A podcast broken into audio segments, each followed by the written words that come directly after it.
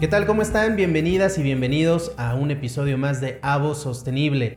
Yo soy Rubén Esponda, soy el host de este programa y como en cada episodio les tenemos temas de suma importancia en la industria aguacatera de nuestro país y por supuesto el día de hoy no es la excepción. El día de hoy tenemos dos invitados porque vamos a hablar de un tema eh, básico, fundamental y que ha sido pieza clave para que la industria aguacatera de nuestro país, para que la PEAM logre sus objetivos en cuanto a la producción de aguacate. El día de hoy voy a platicar con el licenciado Rodrigo Olivera Gutiérrez, él es gerente operativo de la APAM, y voy a platicar también con Gerardo Gómez Mier. Él es arquitecto encargado de construir Casa APAM y es director de CAO Constructora. ¿Por qué decidimos invitar a Rodrigo y a Gerardo? Bueno, resulta que, como ustedes lo han visto en distintos episodios de Avo Sostenible, Hemos hablado de la producción, de las buenas prácticas, de la protección al medio ambiente. Hemos hablado de muchos temas en cuanto a la producción de aguacate, pero ¿cómo se logran estos objetivos? En cuanto a, la estructura, en cuanto a lo que la APAM necesita, las herramientas que debe tener para que se lleve a cabo esta buena producción del aguacate. Bueno, pues resulta que Casa APAM, que es eh, el tema que nos trae el día de hoy a este episodio, se construyó con ese fin y de eso vamos a platicar. Así es que vamos a darle inicio a esta conversación. Gerardo, eh, vamos contigo. ¿Se puede decir que, Casa PEAM es un edificio sostenible? Y, por favor, si es así, dinos, ¿qué es un edificio sostenible? Eh, sí, ¿qué tal? ¿Cómo estás? Eh, sí, Casa PEAM es un edificio sostenible. Y podríamos decir brevemente un edificio sostenible. Es un edificio que genera un impacto positivo en el medio ambiente y en los usuarios. Mejora la calidad de vida de las gentes que, que cohabitan en el edificio y en el entorno. Esto a través de prácticas donde se procura cuidar lo que tiene que ver con situaciones climatológicas, de iluminación, de acústica, cuestiones térmicas, cuestiones de ventilación y este, con técnicas o con herramientas que convierten o prevén que se pueda llegar a, este fin. Gerardo, para que la gente también lo tenga un poquito más claro, ¿no? Tus credenciales, tu experiencia como arquitecto, ¿de qué manera ha impactado en, esto de, Casa PEAM? Porque es un proyecto, me imagino yo, distinto a, muchos otros. Tú como arquitecto, en tu experiencia, cuéntanos un poco de lo que has hecho y cómo llegaste hasta este punto de, de construir Casa PEAM. Ok, mira, yo como arquitecto pues tengo ya casi 40 años de egresado de la universidad, que son un, montón. Y he trabajado en diferentes ámbitos de la construcción, haciendo de diferente tipo de, de construcción. Pero a lo mejor este es un reto diferente un reto muy importante que para este caso Casa también tuvo bien el que se buscara generar un edificio que cumpliera con unos estándares de calidad por arriba de lo convencional. Eh, nosotros nos dedicamos a hacer construcción este, habitacional, desarrollo habitacional, hemos hecho restauración, hacemos ahora también mucho sobre de cuestión de construcción industrial, sobre todo para la agroindustria. Hemos hecho varias empacadoras de aguacate, bodegas, y en algún momento hicimos muchísimas agencias de carros por todas partes de la República, entonces ya hay un tiempo de experiencia, pero sin duda este es un reto diferente y bastante interesante. Justo en ese sentido, Gerardo, ¿cuáles fueron los principales retos arquitectónicos a los que te enfrentaste al diseñar y al construir Casa APAM? Si pudieras darnos un par de ejemplos muy particulares, ¿cuáles serían? Mira, por un lado, yo creo que expresar el concepto arquitectónico, primero definirlo, definirlo y luego expresar el concepto arquitectónico que queríamos que tuviera Casa Teatro. Con esto, con esto voy desde el hecho de, se tiene un programa de necesidades general que eh, nos proporciona, pero el reto aquí de, era cómo transmitir, básicamente Casa es la Asociación de Productores y Empacadores de Aguacate nosotros buscamos aquí lograr una fusión donde por un lado se transmitiera lo que viene del campo, lo que son nuestras raíces, y por el otro lado se expresara lo que es lo nuevo, la tecnología, la ventana al mundo. Y el edificio en ese sentido se comporta bajo esta característica de donde viene de materiales regionales que se está buscando también transmitir nuestras raíces y hay materiales totalmente regionales y tenemos materiales también con una modernidad y que se presentan eh, como una ventana al mundo. Es un poquito la, la situación que se trata de mostrar dentro del proyecto. Y había por ahí también la, la situación, si, si, es, si el edificio era más horizontal, era vertical, optamos, optamos por generar alguna parte con una verticalidad que denotara a lo mejor el poder o la fuerza económica que tiene el aguacate dentro de la región de, de y dentro de la agricultura y, la economía para, para, el país. Entonces, por eso se, se, manejó esta mezcla. Ese fue, yo creo que un, un reto importante. Lo otro es que nosotros, para este caso, pues es un, un edificio inscrito a una certificación, que en este ya lo comentaremos, y que se hizo también bajo una tecnología que es eh, una forma de trabajo que es BIM, que es eh, Building Information Modeling, que se trata de una colaboración donde, donde es una forma un poco diferente y más avanzada de trabajar para, para los proyectos. Entonces tuvo, tuvo retos, tuvo retos este, complejos como el hecho que desarrollamos dentro de la pandemia y esto generaba también pues, ciertas situaciones de complejidad por el cuidado, por los suministros, por muchas situaciones que, que, impactaron en este, en este sentido. Yo, yo me imagino, digo, tú ahí Gerardo eres el experto en el tema de, de la arquitectura y, y, bueno, de la arquitectura sostenible, pero si tuvieras que dar unos dos o tres ejemplos de lo que hace a Casa APAM, un ejemplo, valga la redundancia, de arquitectura sostenible, ¿cuáles serían? Yo me imagino que deben existir algunas características, ¿no? Una lista de deben cumplir con estos requisitos. Eh, ¿con, qué ejemplos dirías tú Casa PEAM es arquitectura sostenible? Mira, eh, yo creo que Casa PEAM, en principio, para que un proyecto eh, o un, un, plan llegue a funcionar, a ser algo sostenible, primero necesitas tenerlo en mente para buscar las herramientas y los elementos que, que te llevarían a que esto se dé. Por un lado, eh, yo te podría decir que en el caso de lo de Casa Pream, pues se tuvo el cuidado bajo reglamentaciones que tuvimos que, que seguir de, eh, en un principio es muy importante lo que tiene que ver con la orientación para la cuestión de iluminación, ventilación, eh, para evitar la incidencia de rayos solares. Por otro lado, es este, muy importante la disposición dentro de los propios elementos en, el área de construcción. Aquí tuvo una situación también particular. Nosotros tenemos cierta demanda por el, tipo de espacios de capacidad de estacionamiento. Pero también hay una cuestión, si nosotros teníamos que tener a lo mejor 500 cajones de, de estacionamiento, hacer planchas para tener 500 este, espacios de estacionamiento era demasiado. ¿Por qué? Porque regularmente iban a estar ocupando 100, 80, 120, cosas así.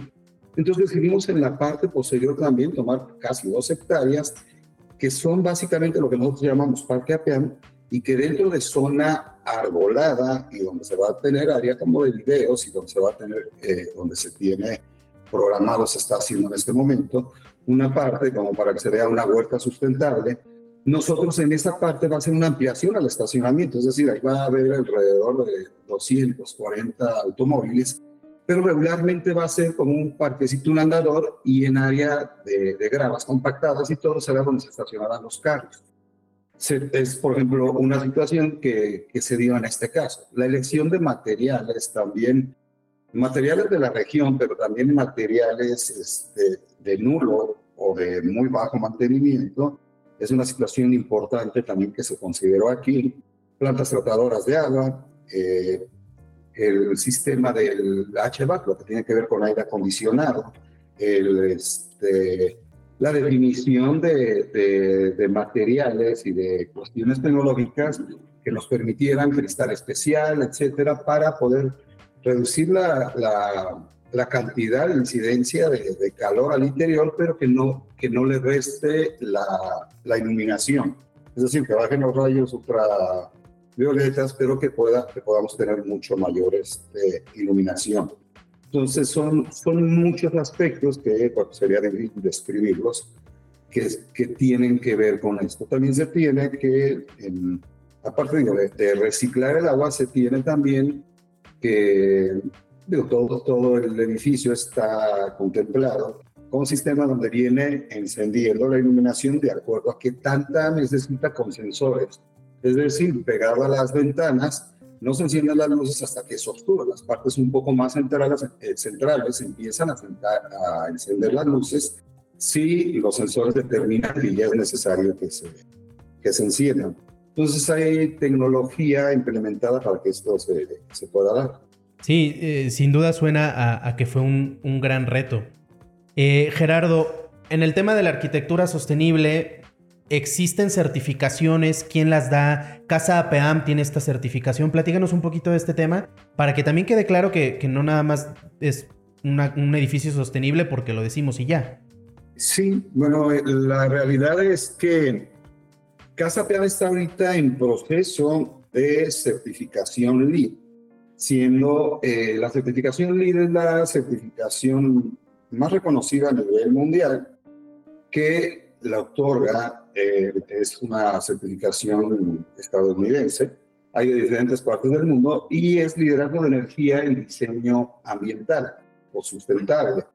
Entonces, la certificación LEED, nosotros, este, tiene que ver con eficiencia en el uso del agua, eficiencia en energía eléctrica, el uso de tecnologías como celdas, reciclado de aguas, el tipo de materiales, la orientación, se hacen pruebas. Nosotros eh, eh, acudimos en un principio a una empresa, EOSIS, en, en Guadalajara, que es la empresa que nos asesora. Tú tienes que tener una empresa que asesora y le da seguimiento desde el proceso general de la obra. Es más, es desde el diseño. Desde el diseño empieza a trabajar con la empresa que va a hacer la asesoría, inscribes el proyecto y el premio ah, para, para que pueda ser un edificio que se pueda certificar para, para ser sostenible y empiezan a tener la asesoría con, la, con las empresas.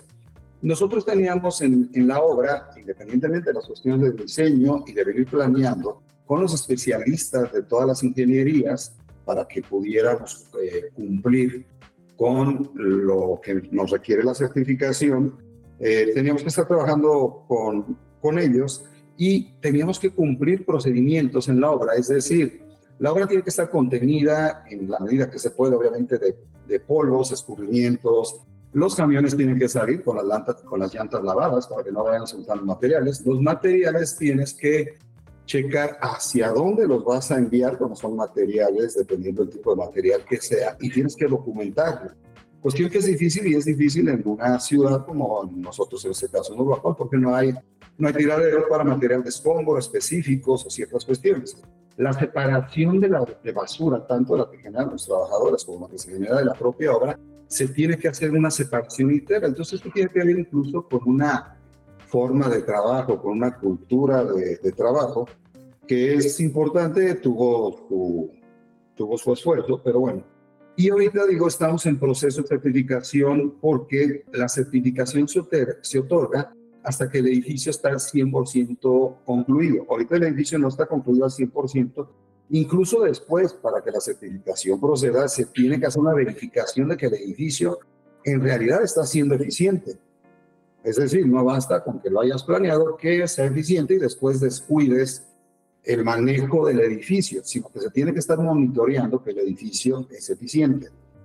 Hoy por hoy, bueno, no lo he checado los últimos meses, pero era el único edificio inscrito en Michoacán para ser certificado por certificación LEED, el único que estaba eh, construyéndose en proceso, había otro por ahí este, inscrito que no se estaba construyendo. Y este es, en la certificación, de este momento hay certificación, hay, certifica, hay el simple certificado, hay la certificación plata, oro y platino. Nosotros, bueno, pues vamos por, ahora sí que por todas las cánicas que hicieron la certificación platino, eh, de acuerdo al balance scorecard que manejan, tenemos toda la posibilidad que se haga. Para que esto se pueda dar también, hay ciertas situaciones que algo son un poco ajenas al proyecto y que pongan las certificaciones. Es decir, ciertos satisfactores que tiene que tener en el entorno, que se están trabajando también con las autoridades municipales, eh, tiene que ver con cosas de paradas de camiones a ciertas distancias, la cuestión de la ciclovía, las cuestiones que abonan puntos también para que se pueda lograr la, certificación. Claro, pues ojalá que se logre, ojalá que, sea y, y, que consigan esta certificación porque el esfuerzo que se hizo fue mayúsculo y, se hizo con la intención no de la certificación, ¿no? sino de, de, mejorar la estadía en, en este edificio. Gerardo, yo creo que el tema de la sostenibilidad ya está entre nosotros, ya, ya lo tenemos en todos lados, en todas las industrias. Eh, falta muchísimo camino, por supuesto, todavía, pero en el tema de la arquitectura y la sostenibilidad como referencias a nivel mundial, ¿qué, cómo, ¿cómo se maneja? ¿Hacia dónde va la arquitectura en el tema de la sostenibilidad? ¿Ya estamos en ese momento? ¿Todavía no? Eh, ¿cómo, ¿Cómo estamos en ese sentido entre la arquitectura y la sostenibilidad? Mira, déjame te doy mi punto de vista. Sí, es un tema recurrente cuando uno va a alguna convención, cuando lo platicas en, con colegas, en colegios de arquitectos, en cosas así. Eh, es un tema, como bien dices tú, que ya está en todos lados. Creo yo que, así como los negocios socialmente responsables y todo, creo que hay dos cosas. Uno, eh, hay gente que por convencimiento lo está tomando, hay gente que se quiere subir un barco de yo lo hago bien para que le, se vea como que lo ve bien. Yo creo que aquí hay mucha conciencia por parte de APAM y me quisiera yo eh, poner en que también como empresa nosotros y como arquitecto tengo la, la conciencia que lo tenemos que ver y hacer. Si hay avances en esto, creo que tiene que haber un poco más de reglamentación eh, por parte de autoridades y mayor convencimiento real de las personas. Eh, los recursos si se agotan y si nosotros no los cuidamos, se van a agotar y, y, esto viene, se está agotando y viene generando una crisis que ya la estamos viviendo en cuestión de climatológica y de recursos. En cuestión de la arquitectura, creo que sí se está volteando a esto y de hecho hay mucho sobre esta parte. Actualmente hay muchos programas también en los cuales puedes hacer los análisis de, de carga térmica que, a la que va a estar sujeto un edificio y te puede permitir modificar desde cuando estás en el proyecto para modificar, cerrar un poco la incidencia del suelo de un lado, abrir mayor ventilación, modificar o proponer ciertos materiales que van a ayudar para esto. Tú puedes geoposicionar el, el inmueble donde está, de acuerdo a sus características climatológicas, y hacer análisis sobre el edificio para prever el comportamiento. Desde luego es eh, creo que falta todavía el, que lo puedas este, como que desarrollar al punto de como si lo estuvieras viviendo, pero ya es como cuando ves proyectos y, y, lo ves en realidad virtual, en tercera dimensión, que ya prácticamente estás viviendo el espacio sin que exista, igual lo haces con la parte de, de las pruebas que haces para esto. Entonces tú puedes hacer ensayos también con cierto tipo de cristales, con ciertas características qué logros estás teniendo y cuando menos el tenerlo en conciencia creo que es el primer avance. Tener la conciencia y el deseo de querer hacer las cosas, yo creo que es el primer avance que tienes que tener a hacerlo. Nosotros aquí, digo, solo a, lo mejor eh, dijimos, bueno, si no podemos, porque en algunas ocasiones no se puede hacer o no, no se presta para poderlo hacer, que se buscar la certificación de todos los edificios, todo lo que hiciéramos, debemos de tratar de jugar con las reglas que se deberían de jugar como si lo estuviéramos certificando. Aunque nadie nos lo esté pidiendo, nosotros tenemos que hacerlo para lograr un mejor producto. Por supuesto. Oye, eh, pues, pues qué tema tan interesante. Yo quiero agradecerles a los dos por haber estado con nosotros. Eh, licenciado Rodrigo Olivera Gutiérrez, gerente operativo de la APAM. Y por supuesto Gerardo Gómez Mier, arquitecto encargado de construir Casa APAM y además director de CAO Constructora. Muchísimas gracias por acompañarnos en este episodio de Avo Sostenible. Gracias, Tim. Y bueno, pues a toda la gente que nos escucha, que nos ve, les agradezco muchísimo también su compañía. Yo creo que hoy aprendimos que, digo, gracias a esta exploración de la Casa APAM, aprendimos eh, sobre arquitectura sostenible, aprendimos que es una edificación que representa la calidad en la producción y la exportación del aguacate en México y, y por supuesto un ejemplo en términos arquitectónicos, en términos de sostenibilidad y, seguramente va a ayudar a fomentar la conciencia social y la conciencia eh, en el rubro de la arquitectura. De verdad creo que ha sido un tema muy interesante y bueno, pues los invito a que nos escuchen en la próxima emisión de Avo Sostenible. Yo soy Rubén Esponda, hasta la próxima.